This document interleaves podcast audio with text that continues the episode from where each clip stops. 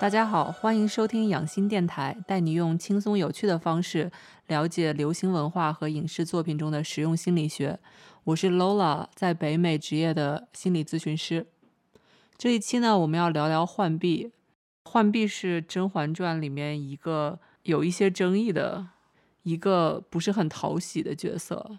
他非常的拧巴，就是他看谁都会看不上。然后他还有非非常远大的志向，比方说想要变成小主，这样他母亲的那牌位就可以上祠堂啊，因为她是真远道的一个私生女，所以说他他觉得自己是一个小姐，但是这是一个不能跟别人讲的身份，因为她是罪臣之女，所以说呢，他到最后他其实都是想要获得一个名分。因为他觉得自己是小姐，自己不应该是一个丫鬟，所以说他就想要最终能够实现这个目的。然后我觉得在《甄嬛传》里面，对上位者没有什么好结果的。比如说于答应，她变成了从丫鬟变成了小主，然后被赐死啊。然后宋芝也是从丫鬟变成了小主，后来华妃落魄了，华妃自尽了，她可能也。也不不不会善终吧，然后加上浣碧，浣碧最后本来很好的，对吧？她嫁给了嫁给了果郡王，呃，咸福晋去世了，还留了一个孩子。你看她有儿子，然后老公也不在，然后她自己还有很多钱，又有地位，就是 她本来可以过上很好的生活，但是她她自选择自尽了。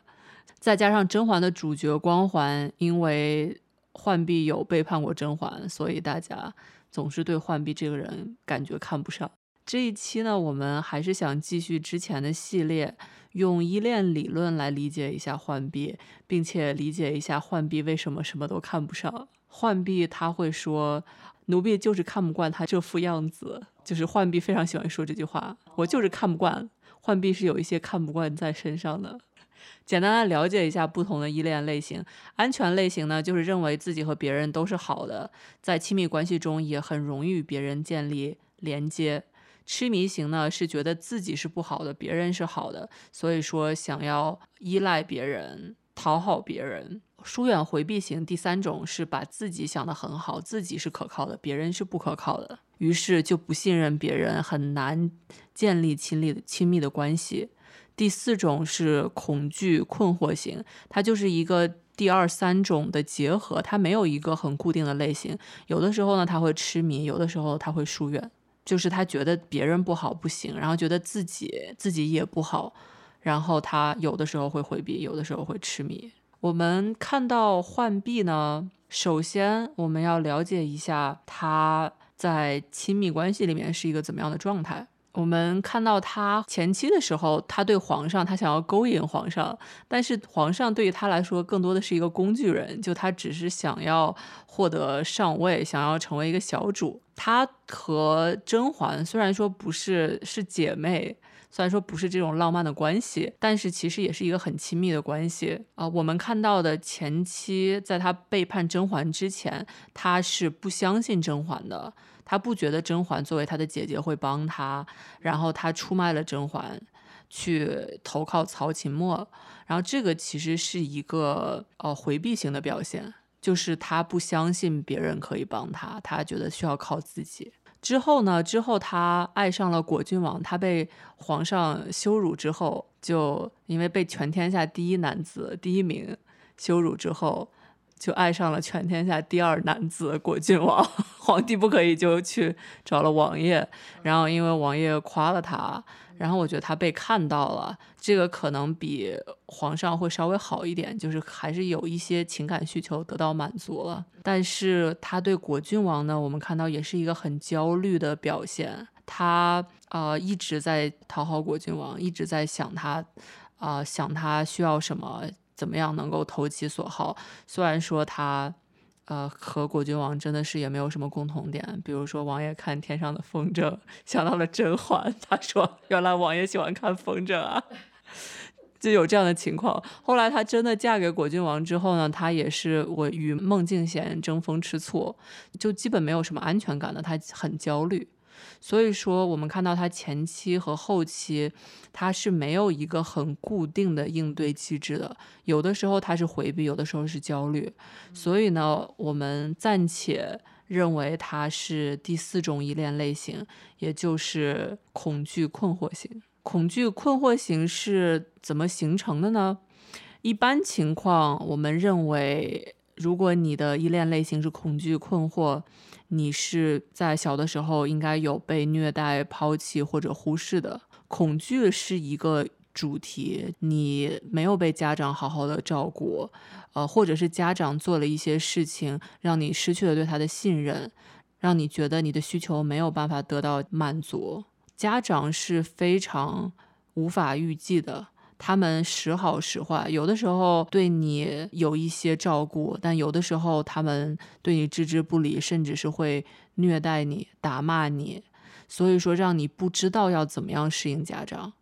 如果说你小的时候知道家长是坏的话，如果家长每次看到你妈妈，妈妈就会打你。那你就知道妈妈是不可靠的，我要靠自己，所以你可能会去回避。但是他有的时候好，有的时候坏，你就不知道该怎么办了。所以说，他就会形成这样一个你想要有亲密的关系，但是有的时候也会拒人千里之外。我们看到浣碧，她是真远道的私生女，真远道他相当于是一个呃某个地方地方法院的一个院判吧。一个比较高的领导真远道灵机一动，想了一个非常好的办法，就是把他把自己的一个女儿带回家伺候自己的另外一个女儿，于是就形成了浣碧这样的一个。虽然他很爱他的父亲，但是他的父亲最终也没有给他一个名分，给他和他的母亲一个名分，所以他还是觉得。自己的父亲是不可靠的，然后妈妈也在他小的时候去世了，所以虽然说不是一个主动的抛弃，但是这就是一个抛弃的结果，所以说也会觉得自己的亲密的家长是不可靠的，这样就是浣碧他依恋类型的形成的原因。浣碧除了对亲密关系没有一个很稳定的应对机制，他对自己的评价也是很不稳定的。他童年因为被父母忽视、贬低。或者抛弃，产生了自我贬低，进而形成了焦虑。他应对的方法是创造了一个理想型的自己，也就是自己觉得自己应该成为的样子。通常情况，他是不不切实际的。比如说，对于浣碧来说，他理想的自己就是甄家的二小姐。他虽然是基于某些现事实的，但是因为这样封建的一个社会是没有办法实现的。没有办法成为真正的甄家的二小姐，所以说她并没有一个稳定的对自己的评价。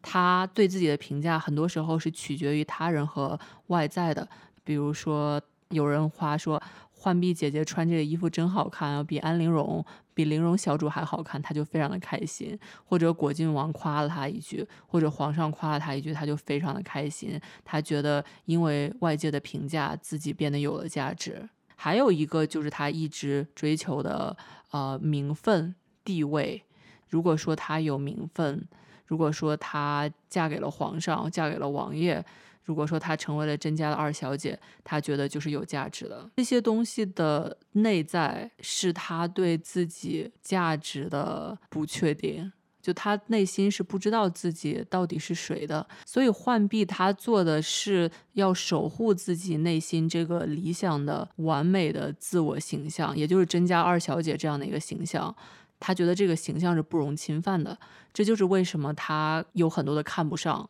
内心的这个形象是有高贵的出身，像甄嬛一样，还有就是要和心爱的男子有很多的共同点，就比如说。他在看安陵容的时候，他觉得看不上安陵容，因为他觉得他自己是甄家小姐，地位很高，出身很高。但他在后期看到孟静娴的时候，虽然孟静娴出身大户，但是他觉得哦，孟静娴王爷可能连他的鼻子眼睛都没有看过一眼吧。所以说，他在这个地方，他又想，他理想的自我又是我和王爷很熟，我和王爷有情感基础，而孟静娴跟别人没有情感基础。所以说，他不断的拿别人和自己心中这个完美的自我形象来比较。我们为什么会觉得他非常拧巴呢？就是说，这个完美的自我形象其实并不是他自己的，可能一部分是他自己，但是他并不了解自己除了这个完美的外在形象、理想中的形象之后，自己是谁，自己有什么好的地方。比如说，我们看到刘珠，我们很喜欢刘珠，因为我们知道刘珠很忠心，很关心甄嬛，也很真诚。这些东西是我们看到的，我觉得也是刘珠他自己知道的，所以说他就有一个很稳定的自我。但是对于浣碧来说，他并不知道自己是谁，所以说别人对他的评价，他就会很在乎这些。如果说我们在小的时候，我们对自己的一部分评价其实是来源于自己身边人反馈的，比如说你小的时候，你家人会夸你说：“哦，你是一个很聪明的小孩，你就是不努力。”就这个东西其实是会很影响到你的，比如说你从小别人都夸你说你成绩很好，然后你突然间去了大学，去了一个很好的大学，然后发现人人成绩都很好，你的成绩就不好了，相对来说，然后你就发现你找不到自我了，因为你对自己的定义是一个很虚无缥缈的东西，所以说我建议。如果说有家长朋友，或者是你给自己身边的人一些表扬的时候，一定要很具体，而且要表扬这个过程，他可以控制的东西，而不是一个结果。如果说小朋友每天晚上都复习很晚，最后考试考得不太好，你要表扬的是他每天晚上都努力学习的这个行为，而不是说最后他考了多少分。如果说你很不幸，小的时候父母并没有给你营造出一个很安全的环境，让你能够建立一个比较坚定的自我的啊，其实还是有很多事情你可以做的。比如说，呃，最基本的就是你要花一些时间跟自己去做一些反思，问一些很基本的问题，包括我有什么特殊的地方，就我和别人有什么不一样，这个是你对自己认同的一个表现。还有就是你喜欢什么，你有什么爱好，有你做什么事情会让你开心？因为你小的时候可能是没有这样的机会的，因为别人在跟你说你要喜欢什么，你要做什么，你自己可能并没有这样的一个空间。还有就是你的价值观是什么？比如说你在交朋友或者是在 处对象的时候，呃，你觉得什么东西对你来说是很重要的？你是？觉得别人很真诚，或者是幽默，或者是可靠这些东西，你到底觉得哪些是最重要的？接下来就是你需要不断的问自己，你是不是会为了别人的情感情感需求而牺牲了自己的情感需求？你会不会怕别人失望而委屈自己？你自己的选择是自己想要的，还是别人的期待？这些都是你需要不断的，每过一段时间都需要问自己的问题。当你有一个对自己有比较稳定的认知的时候，这个也会帮助你形成一个更加安全的依恋类型。我们看到浣碧，她和《甄嬛传》里面不同的人物，就比如说与甄嬛的关系，其实也是有变化的。比如说，她最开始的时候，她是一个比较回避的状态，她觉得甄嬛是不可靠的。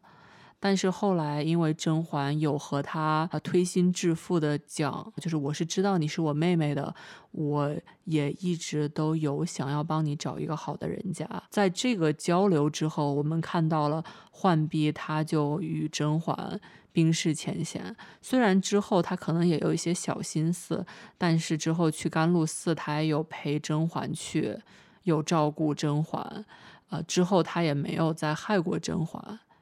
所以说，其实我们看到，如果说能够有这样开诚布公的交流的话，很多时候其实是会改变人与人与人之间的关系的。即使是这个人有一个不安全的依恋类型，所以说我希望的，如果说你自己是回避困惑型，或者是你身边的人是一个不安全的依恋类型，你们都可以有一些这样的交流，因为说到底。如果说他是你身边的人，你也很在乎他的话，你需要跟他讲这一点，让他相信你是愿意与他经营一份安全稳定的关系的。然后在这个基础上是有容错率的，就是你们是可以犯错误的，就你们也可能有不同的点，但是你们依然很在乎对方，你们可以交流，不断的改变，最终找到一种适合你们相处的方法。最后再说说怎么办吧。如果说你自己是有这样的依恋类型的话，其实跟其他不安全的依恋类型很像，就是你要更加了解自己，也要学会建立一些安全的关系。要学好学会依靠别人，找到一个平衡，然后沟通是最重要的，不要害怕矛盾和冲突，但是同时也要真诚的分享别人的情绪，要考虑别人的情绪。到最后就是老生常谈，一定要寻求专业的帮助，心理咨询啊啊，包括如果说你有一个伴侣的话，伴侣咨询，这些都是会帮你了解到自己，帮你了解到与别人健康沟通的方法。这一期我们就说到这里，欢迎大家关注、转发、分享给亲朋好友，分享给其他的真学家伙伴们。我们是一个很新的播客，每一个听和每一个赞、每一个评价，我们都会很感动。谢谢大家，拜拜，我们下一期再见。